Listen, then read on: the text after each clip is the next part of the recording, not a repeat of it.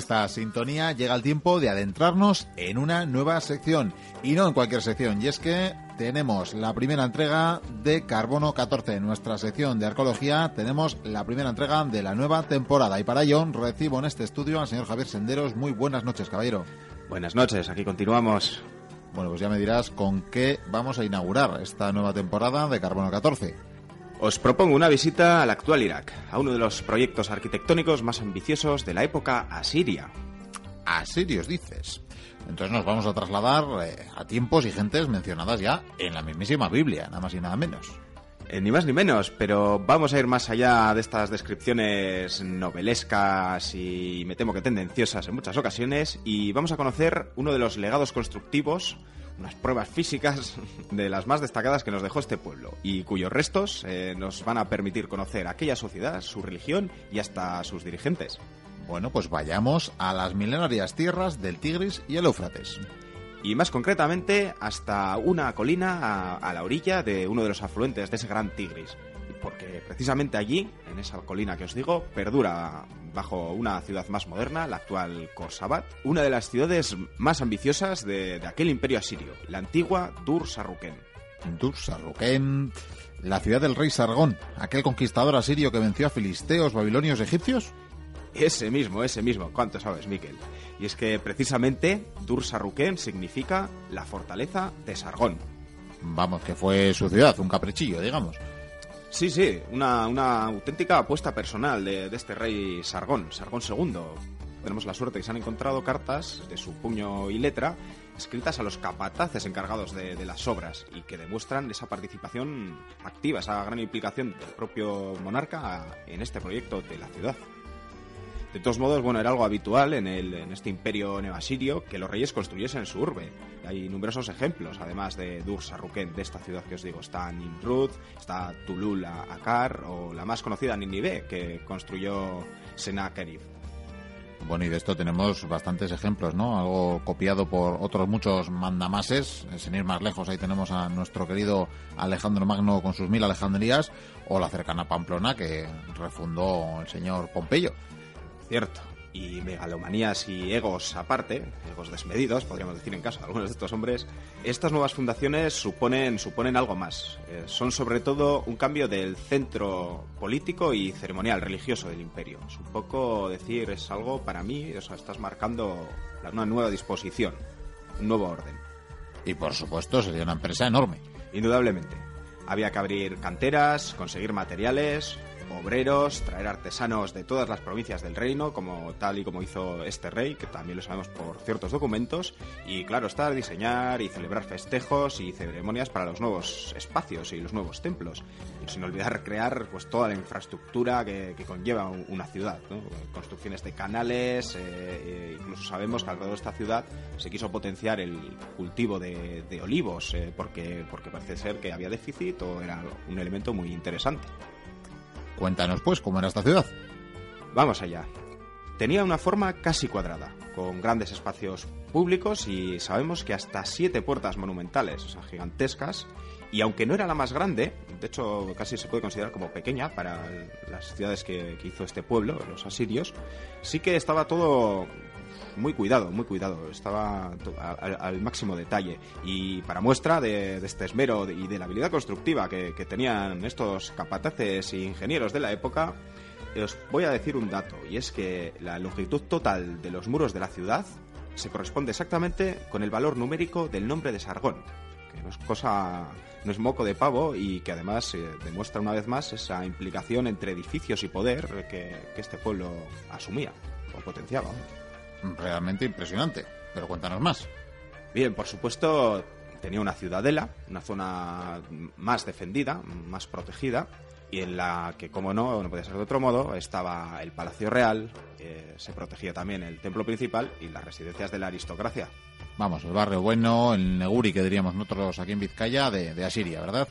O más. Fíjate que las dependencias del rey, la zona palaciega, era conocida como Egalgabari Untukua, que viene a querer significar el palacio sin rival.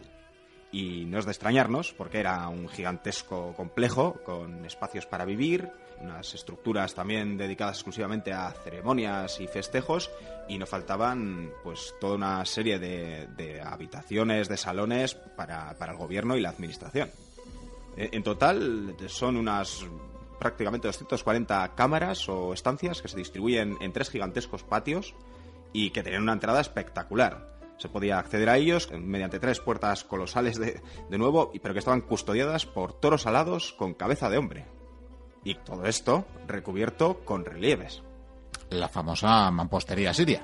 En efecto, cientos de placas de piedra tallada con la que los arquitectos asirios eh, tenían la costumbre de recubrir los edificios principales y cuya función además iba más allá de, la mera estética porque sabemos, eh, por los mensajes que transmiten, por las imágenes que tienen, que estas piedras, estas piedras eh, talladas, trabajadas, ofrecían a los ciudadanos la historia los mitos e incluso una ideología común, una manera de coexionar y de decir en qué pensar y qué admirar. Pues ya más escrito la ubicación del poder político, pero habría también la iglesia o lo equivalente a la época. Sí, ya sabemos que los hemos tenido siempre, siempre ahí en la parte alta de la pirámide, ¿no? O quizás en este caso, mejor dicho, el figurat. Y efectivamente, en esta ciudad no faltaban los santuarios. Algunos pequeños, como los dedicados a deidades como Ea, como Adad o Ninurta, y otros bastante más grandes, en honor a otros dioses, quizá más poderosos, como Sin, como Smash o Ningal, o el impresionante templo, construido en lo más alto de estas estructuras aterrazadas, eh, sobresaliendo sobre todos, el templo de Nabu, el dios de la escritura, que debió ser realmente impresionante, con su fachada decorada con ladrillos esmaltados y que representaban animales sagrados como leones, águilas, toros y hasta higueras aparecen. Y claro, como no, aparecía un Zigurat. Y una cosa muy curiosa y quizá nos llame la atención es que también se sabe que hubo unos jardines botánicos en el que cultivaban árboles y plantas de todas las tierras conquistadas. Algo así como una sala de trofeos. Sí, pero vegetal. Y debió estar bastante llena, porque este rey que mandó construir y diseñar semejantes aposentos y zonas de ocio era un conquistador en toda regla. Aunque bueno, nunca pudo ver la obra finalizada del todo. No sabemos si vería en todo su esplendor estos jardines, porque murió. Eh, pero, pero sí que tuvo tiempo para inaugurarla. O parece mentira, algo tan moderno como inaugurar cosas que no están acabadas eh, ya se hacía por aquel entonces. Sí, sí, parece que ya estaba inventado allá por el 700 antes de Cristo, más o menos, pero tuvo sus motivos, tuvo sus motivos para inaugurar algo que no se había acabado, y es que este hombre acababa de conquistar la mítica Babilonia, y bueno, pues decidió celebrarlo, y que era mejor que abrir su ciudad. Pues nada más y nada menos que Babilonia. ¿Y qué pasó con la ciudad? Pues al parecer muerto el rey, que pues era su principal impulsor, hemos dicho su proyecto personal, parece que se fue deshabitando lentamente, no sufrió una destrucción inmediata y su sucesor trasladó la capital del reino otra vez más, tenía que cambiar el centro de poder, llegado el nuevo monarca a la cercana Nínive y bueno, se iría agotando lentamente. ¿Y cómo es que la hemos llegado a conocer? Pues la verdad es que se ha excavado varias veces, pero unos de los primeros en explorar este lugar y otros adyacentes, como esta Nínive de la que os hablaba, muy cerquita a todo esto de Mosul, para ubicarnos un poquito, eh, fueron los cónsules, los cónsules franceses de mediados del siglo XIX. Primero llegó un tal, un arqueólogo, entre otras aficiones, ya sabemos esta gente del romanticismo, muy dada a cultivar varias artes, ¿verdad? Pues tenían interés por la arqueología y la historia y allí llegó Paul Emile Botta, o bueno, o algo así, que me perdonen los franceses, como cada vez que pronuncio su lengua. ¿Qué le pasó a este señor? Pues que como tantas otras veces ha sucedido, se encontró con la ciudad cuando buscaba otra cosa. Algo muy típico. Yo siempre, cuando estoy buscando vuestros cheques mensuales, siempre encuentro cualquier otra cosa. Ya, sí, yo estoy hasta las narices de que me des pins. Son muy bonitos, pero la verdad es que preferiría mi jornal. Bueno, bueno, continúo. menos mal que esto nos gusta y lo hacemos por placer. El caso es que estos expedicionarios franceses eh, tenían como objetivo descubrir la capital de los asirios y en eso sí que acertaron. Efectivamente, se encontraron con una capital, pero no la que buscaban. No buscaban esta ciudad de Dur-Sarriken, de la época del rey Sargón, sino que buscaban la gran Ninive, esa urbe de la que os he hablado antes y que según la Biblia requería ni más ni menos de tres días para poder ser visitada en su totalidad. Vamos, que no acertaron por el canto de un duro. Pues es verdad, pero eso lo sabemos ahora. En su día, y con aquel gran objetivo pues casi místico de encontrar una ciudad de tiempos bíblicos, eh, bueno, se dedicaron a, pues querían encontrar Nínive, esa grandiosa ciudad. Y el caso es que unos lugareños les debieron decir que en cierta colina habían sacado unos ladrillos esmaltados que le debieron enseñar y, eh, bueno, el jefe de la expedición dijo, madre mía, esto solo puede venir de un sitio, Nínive. Entonces desplazó a todo el equipo, comenzaron a excavar y pues empezaron a quedar pues estupefactos ante, ante lo que sacaban de la tierra. Y claro, no dudaron que aquello solo podía ser Nínive. Y así lo hicieron saber en Europa, se hicieron publicaciones que les dio fama mundial.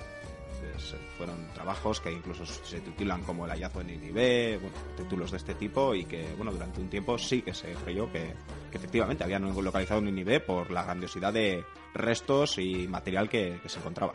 Lo que les daría pie a hacer alguna que otra expedición más. Eso es, la segunda, o de los trabajos que se, que se realizaron inmediatamente, eh, partirá de, de, la misma Francia, del señor Víctor Plis, aunque la verdad es que se podía haber quedado en casita. ¿Y eso? Porque como buenos colonos occidentales y hombres de su tiempo, estos señores se preocuparon sobre todo de soltar los relieves que decoraban los palacios y los santuarios para llevárselos a su patria, al, al ya existente Museo del Louvre. No tuvieron otra mejor idea que decir esto está mejor en nuestra mano que aquí enterrado y bueno, pues se los llevaron a modo de trofeos y la verdad es que algunos podemos todavía observarlos allí, pero otros los perdieron para siempre. ¿Vendidos anticuarios quizás? No, no, en el fondo del mar, como el señor Bob Esponja. Es que cuando estaban trasladándolos por barco a través del Tigris, eh, se les hundieron pues parte, parte de la flota, se, hundió, se hundieron los barcos y muchas de estas piezas pues fueron al fondo del río y de allí suponemos que seguramente llegaron al mar, al Golfo Pérseo es verdad que puede haber alguno en, en los anti, en algún anticuario o lo estarán vendiendo en eBay porque en su día les atacaron también los piratas y alguna pieza se la debieron llevar. Vaya por Dios. En fin, como consuelo y a modo de testimonio, no sabemos si del todo fidedigno, porque sí que se admira cierta imaginación, nos quedan unas ilustraciones, por otro lado impresionantes, de los dibujantes que acompañaron a estos expedicionarios que bueno, uno de ellos es Félix Thomas y os aconsejo realmente que busquéis imágenes en la red porque son imágenes muy evocadoras. Lo que no me explico es cómo no se ha investigado más y sobre todo mejor. Bueno, sí, sí, años más tarde, allá por los años 30 y con mayor rigor científico hay que decir, acudió, por ejemplo, al yacimiento la Universidad de Chicago para estudiar el, Palacio del Rey, el sistema defensivo. Bueno, y es cierto que nos ha dado bastante más, info, más información que la que estos hombres franceses en los comienzos de la arqueología pudieron conseguir. Y bueno, por fin en 1957, los propios iraquíes, a quienes le quedó la ciudad en sus fronteras, excavaron, excavaron uno, uno de los templos también. Y luego ya tenemos a los hijos del querido tío Sam llegando y haciendo expolio, ¿no? Sí, cuando tú en vez de gente que le interesa la cultura mandas militares para solucionar las cosas, pues claro, lo más probable es que te expolien o que monten campamentos, como por ejemplo sabemos han hecho en algunos de los figurats de, de, esta meseta, de, de, esta cuenca del Tigris y el Éufrates. Ya lo decían los de Celtas Cortos, haz turismo invadiendo un país y si de paso si te llevas un souvenir, ¿verdad? Claro que sí. Y si encima lo puedes sacar a buen precio, pues pues hasta aquí la arqueología y hasta la próxima entrega de Carbono 14. Agur.